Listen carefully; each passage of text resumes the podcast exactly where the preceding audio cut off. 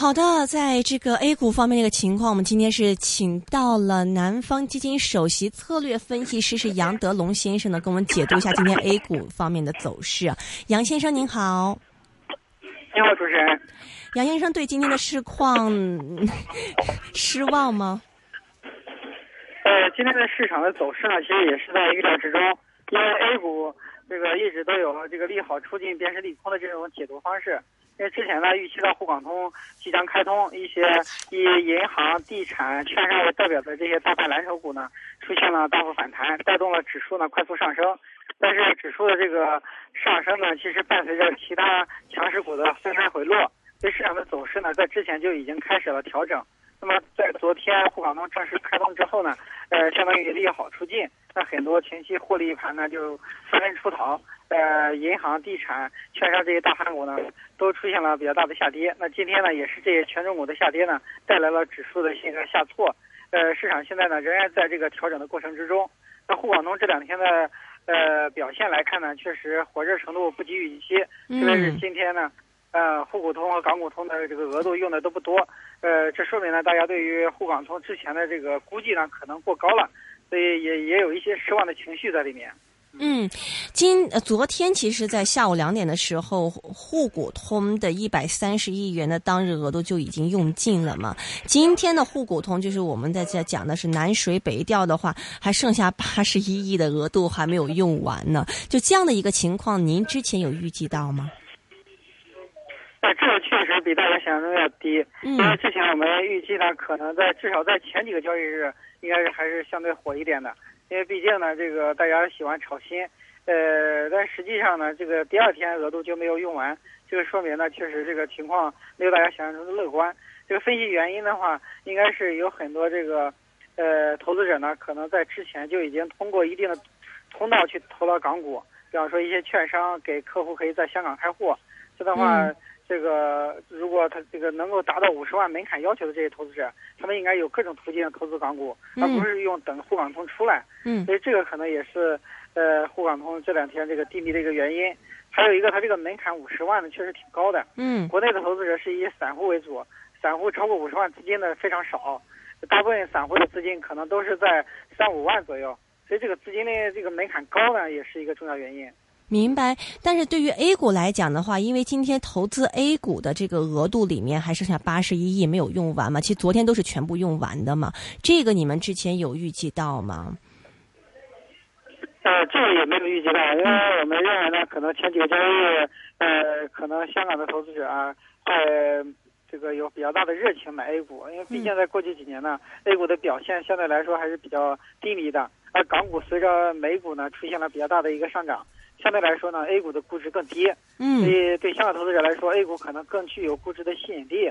呃，那么买 A 股的这个热情呢，呃，在昨天来看还是比较高的，但今天呢，呃，并不高。呃，这说明呢，可能呃，这个积攒的这个买盘并不是很多。那昨天一天的释放呢，也是让很多香港投资者啊都已经这个买到了。呃，未来的话，我估计可能大家有一个适应的过程。随着沪港通的一个运行，大家越来越了解。交易规则越来越了解对方的这个股市，这样的话参与的热度呢会有所回升，所以我我认为呢可能是现在这个是慢热型的，就是说慢慢的把这个投资热情呢热起来。那么全年三千亿的额度呢应该是能用完的。OK，明白啊。刚刚您提到是说，其实这个 A 股那边一贯都是有一个炒作的一个风格，就是这个利好出尽嘛。就当一个好事真的这个靴子落地之后，反而大盘会有一个下跌一个情况。您现在对于这个后市是怎么样的一个分析呢？呃，对 A 股来说呢，现在利好呃这个沪港通的利好已经是出尽了。嗯。呃，那么市场呢可能短线有一个回回调的这个要求。呃，上证指数呢可能会。呃，下探到两千四百点之下，但是之后呢，应该还是有反弹动力的，因为现在临近年底，呃，确实也有一些行业和个股呢业绩比较好，这个投资者呢也比较有热情去买，比方说一些低估值的这个中小银行啊、券商、汽车、家电、医药、食品饮料，那这些行业呢，在年底可能还有反弹的这个机会，那这些板块的企稳反弹呢，会带动指数的一个回升。呃，另外呢，大家对于后市的这个看好呢，主要还不是基于前提基本面，而而是基于呢对改革转型的预期。嗯呃，这一届政府呢改革的决心很大，现在来看呢，改革可能会释放出很多红利，那这对于 A 股来说会产生很多投资机会，比方说土地流转啊、国企改革，呃，混合所有制改革，呃，以及一些兼并重组，呃，这些都会带来相关板块的活跃。所以应该说，从中期来看呢，市场还是在一个震荡反弹的过程之中，只是短线呢可能有一个回调的压力。嗯，今年其实 A 股在嗯，就是走的还是蛮不错嘛，就从低位到现在十几个 percent 的升幅也是有的。我跟一些内地的这个基金经理聊天，其实他们说，大家可能不是那么的关心这个沪港通到底是对 A 股带来怎么样的一些作用，是这样的一个情况吗？还是说你认为说之前的一个上涨跟沪港通有很大的一个关系？因为沪港通呢，它是市场反弹的一个理由，也是一个契机。嗯呃，因为过去几年呢，A 股的蓝筹股特别低迷，大家对于蓝筹股基本上处于抛弃的状态。那这时候呢，蓝筹股其实已经具备了中长期投资的价值。嗯那沪港通开通呢，大家预期这些香港投资者，包括一些机构投资者，可能更喜欢买一些低估值蓝筹股。这些资金的入场呢，会改变 A 股的投资者结构，呃，使得 A 股的机构投资者占比提升，呃，从而呢提高 A 股蓝筹股的估值。所以它相当于点燃了这个蓝筹股反弹的一把火。嗯呃，那么当然了，这个沪港通的额度啊，并不是很多，一年只有三千亿。那现在 A 股一天的成交量其实就有五千亿，嗯所以这个资金量来说呢，并没有给 A 股带来更多的资金，可能更多的还是对于这个投资理念上的一个转变，呃，特别是对于蓝筹股的价值的重新认识，嗯这个是这个沪港通给 A 股带来最大的改变。那么对沪港通的看法呢，不同的人也有不同的看法。有些基金经理可能也不是很在意这个沪港通是否开通，但是更多的还是从个股的投资的呃这个机会来看呢。嗯，明白。呃，这个蓝筹股方面的话，在昨天呃经历了一个这样的一个反高潮一个出现以后，今天在盘面上，像银行呢、券商呢、保险板块集体下跌。你现在对于 A 股的蓝筹股是一个怎么样的看法呢？我觉得蓝筹股的这个上涨呢，并没有结束。那现在回落呢，主要是对前期过快上涨的一个修正。嗯呃，回调之后呢，应该还是有进一步反弹的机会的。嗯呃，因为现在蓝筹股已经具备了投资价值，我们从一些实业资本开始纷纷举牌一些呃上市的蓝筹股，也可以看出他们对于银行、地产啊、呃券商啊这些个股还是比较看好的。呃，实业资本他们愿意在这个时候入场呢，说明他对这些呃蓝筹股价值的一个认可。现在国内的蓝筹股和海外市场相比，也是处于估值的低位，就是相对来说还是比较有投资价值的。呃，我认为呢，就是说，券商啊这些蓝筹股应该还是有后续上涨的机会。嗯，嗯，但这些股份其实已经低迷了很长时间嘛？你觉得这个转折点是什么呢？呃，转折点呢，其实主要是从这个沪港通开通开始，也就是从那个七月份预计沪港通将在十月份开通，呃，大家对于蓝筹股的价值有个重新的一个认识，带动了这个蓝筹股的一个上涨。呃，另外它最后的一个大逻背后的大逻辑呢，其实还是大家对于改革的信心，呃，认为呢这种改革转型可能使得中国经济会进入一个新的阶段。用李克强总理的话说，经过经济进入到呃第二季。那么第一季呢，主要是重工业的发展，呃，靠一些三高行业啊，推动了经济的一个进步。呃，另外呢，房地产出口呢，也给经济带来很大的贡献。但是现在呢，这种发展方式已经到头了，经济呢进入到第二季，那么就要通过改革转型，呃，产业升级、结构调整，呃，提高这个经济增长的附加值。呃，这个呢，呃，是让大家看到了这个经济增长的信心。所以蓝筹股是应该说是中国经济的前景的一个代表。所以蓝筹股的一个好转呢，其实大逻辑还是看好中国经济前景的。嗯，现在内地的基金经理对于蓝筹股是一个什么样的态度？有增加对于蓝筹股的持仓吗？呃，这段时间应该是有所增加的。呃，特别是从七月份之后，对于蓝筹股的配置呢，也会也在增仓。比方说，银行股原来的配置比例啊，只有两三个点，现在可能也上调到这个将近十个点左右的配置。而这个券商股的配置更多，因为这个市场如果好转的话，券商股是受益最大的一个板块。嗯，所以对券商股的配置呢，应该是呃比例提高是最多的。呃，其他的蓝筹股，比方说地产股啊，这些也有一些增加。就是大家对于蓝筹股的价值的认识呢，也是逐步来进行的，这也是蓝筹股上涨的一个原因嘛。各种资金可能对蓝筹股的价值都有一个重新认识的过程。呃，那蓝筹股的上涨呢，才能带动上证指数的一个上涨，因为蓝筹股在上证指数里面占了绝大多数的一个比例。嗯哼，能不能跟香港投资者是介绍一下，比如说像蓝筹里面，像内地的一些银行股啊，还有您刚刚提到券商股啊、地产股啊，他们的这个呃这个股息的息率能大概有多少啊？呃，国内蓝筹股的股息率非常高，呃，平均呢也有大概这个百分之三到百分之四左右。那么银行股是最高的。嗯。呃，根据去年的分红的情况来看呢。呃，银行股的分红收益率普遍超过百分之五，呃，最高的，比方说像浦发银行，呃，超过了百分之七，呃，那么国内的像汽车股，像上汽的这个分红收益率也超过了百分之七，就是蓝筹股的分红收益率挺高的。然后地产股的分红收益率呢，也超过了大概百分之四左右，就是说国内的蓝筹股的分红收益率远远超过呃这个银行的存款，甚至超过一些理财产品。嗯，这也从一个角度也可以看出呢，这些蓝筹股确实已经跌出了价值。嗯嗯哼，在众多这个蓝筹股里面，比如说银行呐、券商啊、地产呐，这这这一些里面，您最关注的是哪一个行业的蓝筹股呢？然后原因是什么呢？目前看这几个板块里面，可能涨幅最大的应该还是看券商股，因为现在国内的这个。券商行业呢，现在处于一个朝阳的行业。嗯。呃，过去呢，基本上都是靠天吃饭。呃，市场好的时候呢，经济业务才能增加；市场不好的时候呢，经济业务萎靡。那么，券商主要靠经济业务来贡献利润。嗯。但是现在国内的这个市场改革，呃，使得这个券商的创新业务呢发展很快。呃，比方说这两年融资融券，也就两融业务的呃这个利润贡献呢，呃，有的都超过了经济业务。就是说，是券商呢已经摆脱了靠天吃饭的这种状况。那么未来的话，随着其他的衍生品的工具，比方说像个股期权啊，呃，股指这个呃期货啊，以及其他的一些品种的推出，可能券商的业务还会大大的增加。呃，这些呢都是券商股发展的一个好的一个时机。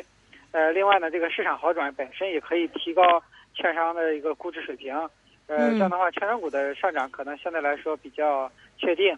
然后呢，如果对于一些呃追求稳定回报的投资者来说，可以关注呃银行股。因为银行现在国内的银行的这个竞争力是非常强的。现在的工业企业的。这个利润的总和也就相当于银行一个行业的利润，这说明就是银行确实盈利能力很强。嗯啊，银行在国内的这种地位呢，短期之内也是很难发生变化的。嗯，所以未来银银行的盈利增速可能会下来，从原来的百分之二三十下降到百分之十到二十。呃，但是银行利润下下降的可能性是非常小的，所以对于一些分红收益率高的呃股份制银行可以重点关注。OK，明白。现在券商股大概在 A 股的这个估值大概有多少呢？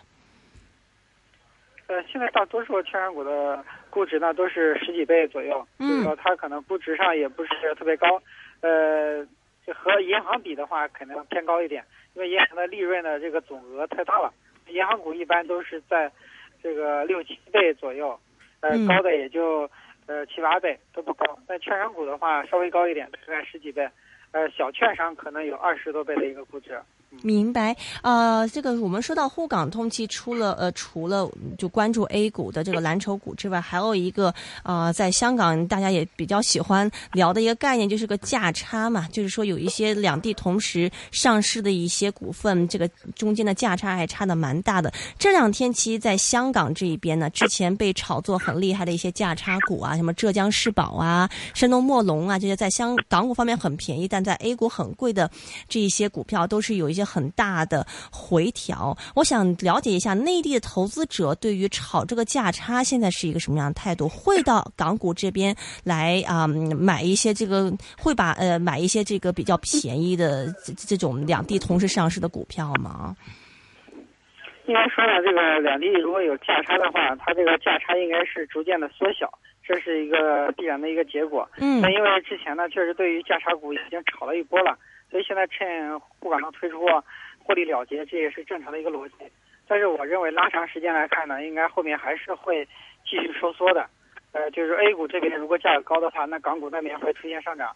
呃，反过来的话，如果港股贵的话，A 股这边可能会出现上涨，就是这种 A H 股的差价最后肯定逐渐的拟合收敛，这是这个大的趋势。不过这个过程呢，可能不是说一天两天完成的，可能需要半年一年的时间。这样的话，它慢慢的这个靠拢。呃，毕竟两地投资者的这个偏好啊，呃，投资者结构都不同，所以对股票股票的定价呢也不一样。呃，要想这个价格完全拟合，这是不可能的，可能这种价差呢会缩小。这是一个大的趋势，在国内确实也有一些投资者通过沪港通去买一些便宜的 H 股，嗯，呃，来获取这个获取这个差价，这这种做法也是有的，特别是在两地都有账户的投资者，可能更喜欢这样做。嗯哼，呃，内地投资者其实对于呃港股的这个兴趣有多大呢？就我们知道有一个五十万的这个门槛限额是挺让人头疼的，但如果说可以让散户参与的话，这门槛降低的话，散户对于港股的这个兴趣度有多高呢？呃，这个。这个看港股的话，国内投资者有一种雾里看花的感觉。其实他们也不是说特别了解，因为毕竟之前没有炒过港股。嗯。好在呢，港股有很多都是在呃内地运营的，一些内地的，比方说 H 股啊、红筹股，所以这部分可能国内投资者相对了解一些。就是说炒炒港股的呃人呢，可能是其中一小部分，大多数投资者可能还是处于观望的状态，因为大家对于不了解的一个市场呢，可能还是不敢轻易的参与。嗯。但是散户呢是喜欢炒新的。呃，如果说把门槛从五十万降到十万，那这个额度可能一下子就用完了，因为毕竟 A 股的散户是占了绝大多数的，就低于五十万的账户是占了这个绝大多数，所以这个门槛降低呢，非常有助于促进沪港通的活跃。OK，我们再看到这个 A 股方面，我看到下周新股密集申购，预计可能会动资一点六万亿啊，你觉得这会对 A 股带来怎么样的一些影响呢？指数方面？呃，新股。发行呢，对 A 股走势的这个影响呢，都会体现在这个申购前的一两天。呃，从过去的情况来看呢，一般是申购前两天股市调，然后等申购完资金解冻的时候呢，这个股市又反弹回来，基本上是这种这个走势。因为这一次新股数量十一只也是比较多的，冻结资金量也比较大，所以它对于市场的冲击还是比较明显的。这两天的股市调整呢，和这个新股这个冻结资金也有一定的关系。嗯嗯哼，OK，这两天好像创业板涨的也可以嘛？什么原因呢？这两天创业板上涨呢，主要是为了这个沪港通开通之后呢，相当于这个靴子落地，也就是利空出尽，大家就解读成一个利好。因为沪港通一开通，对于小盘股的估值压制是比较明显的，所以在沪港通开这个推出之前呢，小盘股是出现了大幅下跌，很多创业板个股跌幅超过百分之三十。那现在沪港通既然开通了，那这个利空相当于出来了。